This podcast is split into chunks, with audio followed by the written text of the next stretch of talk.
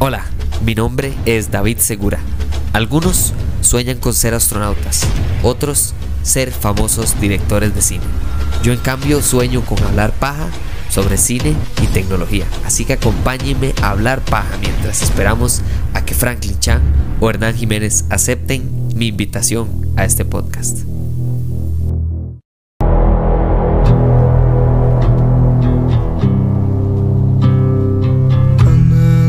Bienvenidos de vuelta a Hablemos Paja. De verdad que hoy es un día genial. No solo porque sale este episodio, por supuesto, que es la primera parte de la reseña con spoilers de The Batman de Matt Reeves, sino también porque hoy es el día en que es la conferencia de la Apple, la primera conferencia del 2022, lo cual es importantísimo y no duden que ya próximamente sale el episodio acerca de esa presentación de la Apple el día de hoy. Pero bueno, eso es otro tema. Hoy estamos aquí para hablar de The Batman. ¿Por qué lo dividí en dos? No es solo porque de, mis pensamientos son bastantes, pero ya puedo resumirlos. Pero también es que quería darles un poquito de una reseña distinta en el sentido de que se parezca a la de Eternals. Porque por alguna extraña razón, a pesar de que en Rotten Tomatoes está en un 85%, la película ha dividido a la gente más de lo que yo por lo menos esperaba y muchísimo más de lo que Matt Reeves y, la gente involucrada con este proyecto probablemente esperaba. Esta película no es mala, ni siquiera está cerca de ser mala. Es una muy buena en adelante película. Eso es. O sea, lo más mala que puede ser esta película es muy buena. De ahí para abajo es mentira lo que le están diciendo. Pero tiene mucha razón las críticas que hacen la gente. Así que, como ya se habrán dado cuenta, bueno, yo estoy del lado de la gente que cree que esta película es una extraordinaria película de Batman. Tiene sus problemas, tiene sus problemas, pero yo no tengo tantas críticas como otra gente que sí he visto en redes sociales. Así que recopilé algunos de los puntos que me parecieron más repetitivos, es decir, que vi más veces, y los puse en este episodio que se llama ¿Por qué no? Me gustó Batman.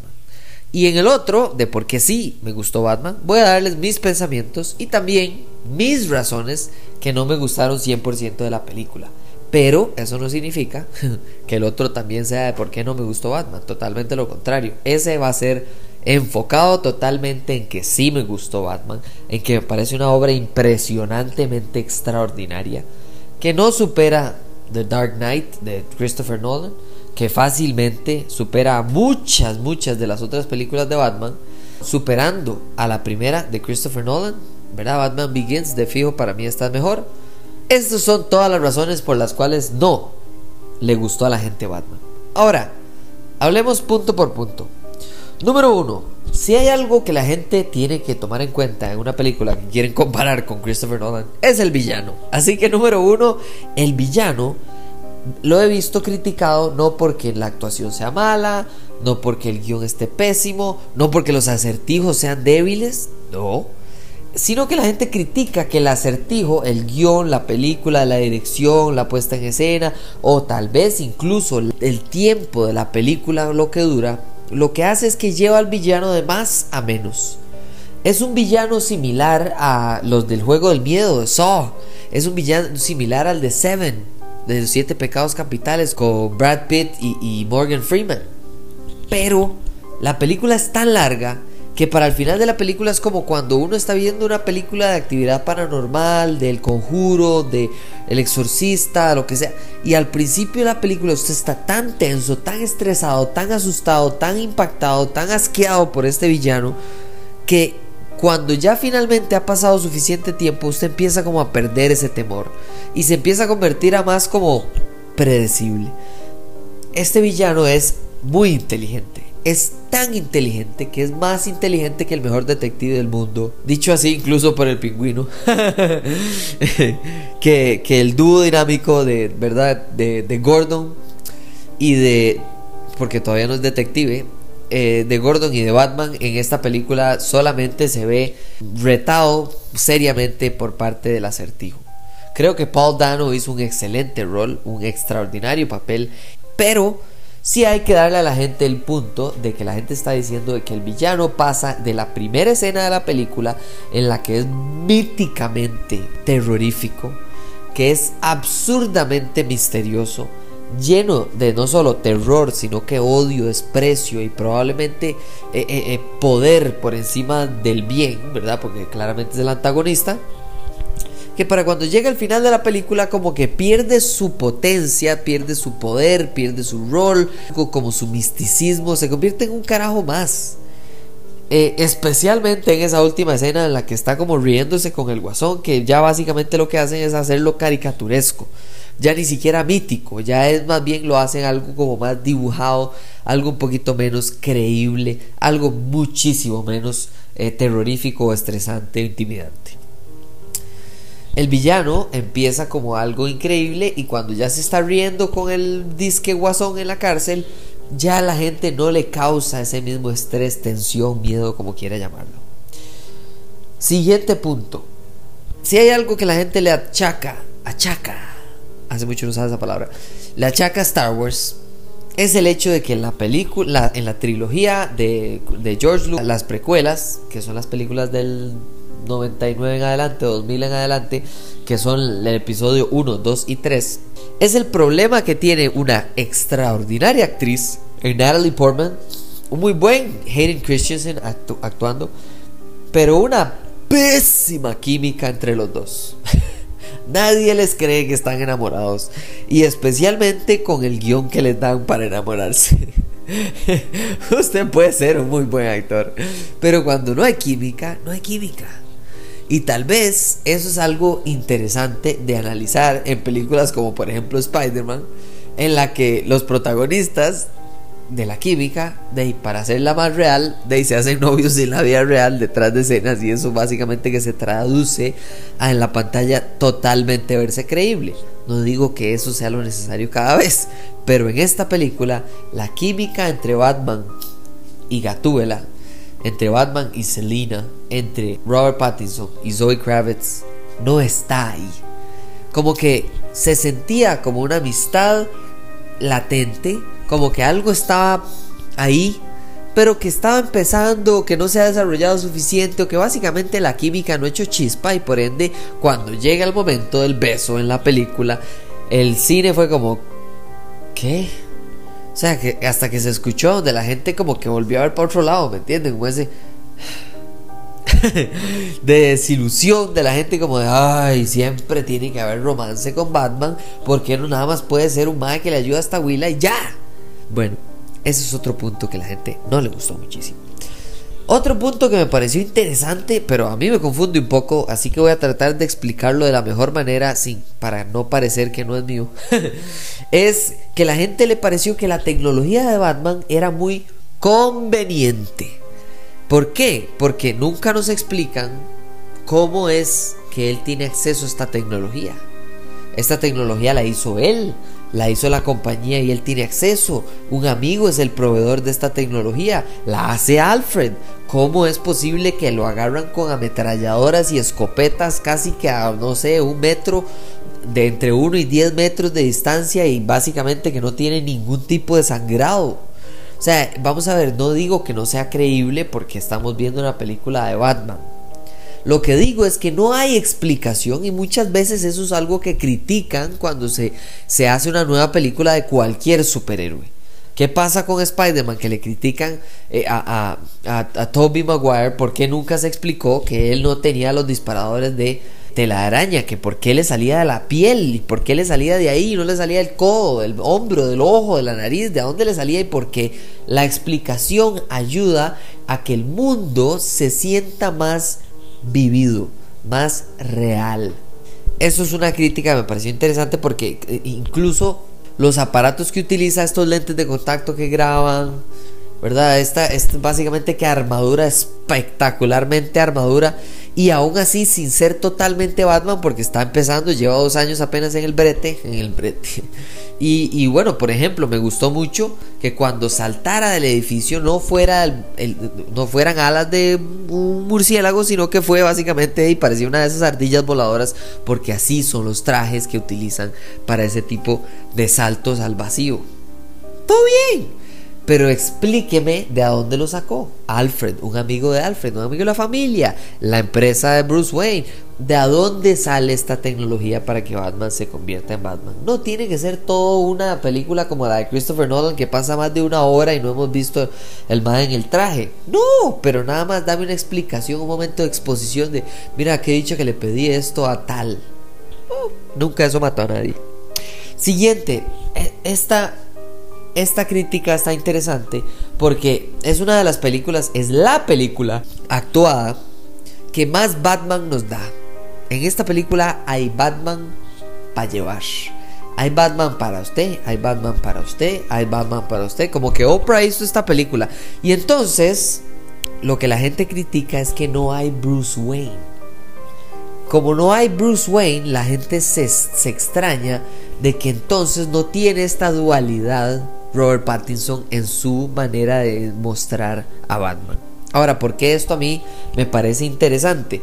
Porque creo que cuando al principio de la película nos dicen, mire, no llevo, prácticamente dos años haciendo esto y todavía no lo entiendo bien porque no estoy haciendo un impacto, creo que es parte incluso de la caracterización. Pero la gente le molestó un poco que Bruce Wayne y Batman fueran la misma persona básicamente porque es más fácil identificar que Bruce Wayne es Batman que la gente podría adivinarlo más fácil, que Bruce Wayne normalmente es el alter ego y eso ayudaría muchísimo más al punto de que Batman está descubriendo que Batman es su verdadera manera de ser, etcétera, etcétera, etcétera.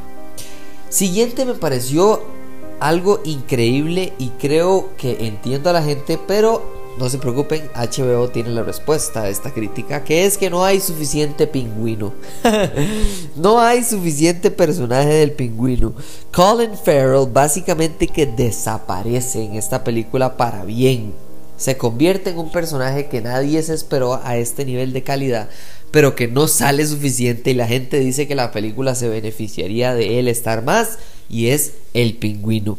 Es Oz. Y entonces aquí es donde verdaderamente la gente, claro, le dice al estudio de Warner Brothers qué es lo que quiere y Warner Brothers responde y aparentemente están haciendo una serie del pingüino en Ciudad Gótica para HBO Max. Vamos a ver si es cierto o si solo lo están haciendo para que la gente vaya a ver la película. Siguiente, me parece interesante y este es casi que yo creo que la gente nada más quiere enojar a las personas que les, les gustó la película de Batman y es que esta película no es de Batman.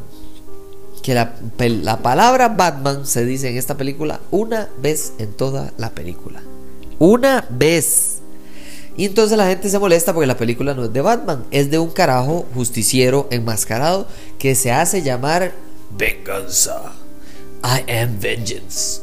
Entonces la gente se enoja y dice que, que es esa falta de respeto, que cómo van a hacer una película de tres horas en las que no se hable abiertamente de alguien que se llama Batman o que lo haya o que alguien incluso le haya puesto ya Batman en, ¿verdad? la cultura de Ciudad Gótica. Siguiendo en el tema de Batman, está el tema del silencio. Es la película que más Batman nos ha dado, pero también es la película en la que menos Batman nos ha hablado. Batman usa mucho su silencio, cuida mucho sus palabras como parte incluso de su disfraz y eso lo que causa es que Robert Pattinson tiene que actuar a punta de ojos con dos capas de maquillaje negro y una máscara que está eh, diseñada diferente a las anteriores para tener más expresión de parte de los ojos de Batman.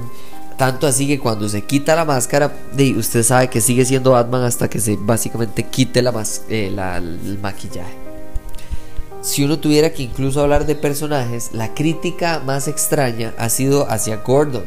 James Gordon en esta película sale, es importante, es parte de todos los casos de investigación. Y aún así la gente se está quejando de que básicamente lo inutilizaron o lo hicieron un personaje muy plano, muy, muy blando, muy sin sabor, muy estático. ¿Por qué? Porque ¿qué hace él además de básicamente poner la cara por Batman para que él tenga acceso a las evidencias? Exactamente. Entonces esa crítica está interesante porque creo que la gente que no le gustó James Gordon verdaderamente no está entendiendo la dinámica del el dúo investigador que se convirtieron en esta película Batman y Gordon en general porque se nota que el resto de la policía está muy dividida sobre si le cae bien o no Batman, muy similar a la gente que fue al cine a ver esta película. Por último, creo que dejé lo mejor y la razón por la que esta película también hay que analizarla en cuanto a cuando hable de todo lo bueno o de lo que a mí me pareció la película. Un punto que verdaderamente es universal para muchas personas. Hay películas de hora y media que se sienten de seis horas, mientras que hay películas de tres horas que se sienten de hora y media. Esta película es de tres horas y se siente de tres horas. Y eso no es bueno. Eso no es bueno porque cuando usted siente que una película es larga, significa que usted volvió a ver el reloj, volvió a ver el teléfono, le dieron ganas de ir al baño, se estaba, volvió a ver a su alrededor, como que se distrajo y entonces algo que en la película lo que están haciendo es darle aire a una escena para que respire, lo que están haciendo más bien es darle tiempo a usted para que se distraiga. entonces ese para mí es un punto un poquito más válido porque a pesar de que sí puede ser bastante subjetivo, creo que tiene un poco de validez en el hecho de que hay algunas escenas dentro de la película que se nota que el director está como, ay, vea, ahora aquí en esta escena, además de que sea importante para el argumento, voy a darle una, artista, una toma artística, o voy a iluminarla de una manera diferenciada, o voy a asegurarme de que la gente se estrese a través de la música. La gente no le está poniendo atención, porque lo que quieren es ver qué sigue o ya terminó, y incluso esa es la, la, gran conclusión incluso de este episodio de por qué a la gente no le gustó The Batman, es que la gente siente que esta película terminó dos veces. Hubo un momento de la película donde terminó, que fue básicamente cuando Batman vuelve a ver para arriba y ya como que cambió su eh, perspectiva de que ya no quiere utilizar el temor como herramienta, sino la esperanza para ser un héroe pero inspirar temor en por supuesto que los villanos, mientras que antes solo quería temor para todo mundo, para que nadie se volviera un villano, para que la gente que estuviera en la calle básicamente no tratara de no estar mucho en la calle, o sea, el temor era la herramienta. Y al final de la película él vuelve a ver para arriba y eso es como un momento de cha cha cha y la música se levanta y, y no ha terminado la película. Todavía faltan como 10 minutos ese doble final hace que la gente hasta que se estire en el cine como diciendo, pero pero madre, ni siquiera hemos visto los créditos. Pero bueno, y yo personalmente debo decir que me dio mucha cólera la escena después de créditos del acertijo nada más poniendo chao. Me pareció una tontera absoluta. A mi esposa le encantó, por cierto, pero bueno, está interesante. Y también debo decirles que mi esposa compartió con, con muchos de ustedes, muchos digo, las personas de los que recopilé estos comentarios, de que no les gustó Zoe Kravitz como Gatúbela. A mí sí me gustó, a ella no. Y creo que de ahí entendí un poco ese punto de vista, porque y le pregunté, obviamente ella me explicó como que no sintió la necesidad de ese personaje en la película más allá de, uy, sí, pongamos a Gatúbela y que se ligue a Batman. Puede ser. Pero bueno, ese es el episodio del día de hoy. Ojalá estemos disfrutando ya en estos momentos de la conferencia de la Apple. Y nos hablamos pronto para la parte de por qué a mí sí me gustó la película The Batman. Y por qué aunque sea tan buena, no me parece que llegue a los niveles de dos de las tres películas de Christopher Nolan. Claramente superando a la primera. Pero eso es tema de otro día. Muchísimas gracias por escuchar este episodio. Compártanlo con todo el mundo. Y nos hablamos en la próxima. Chao. change. Top is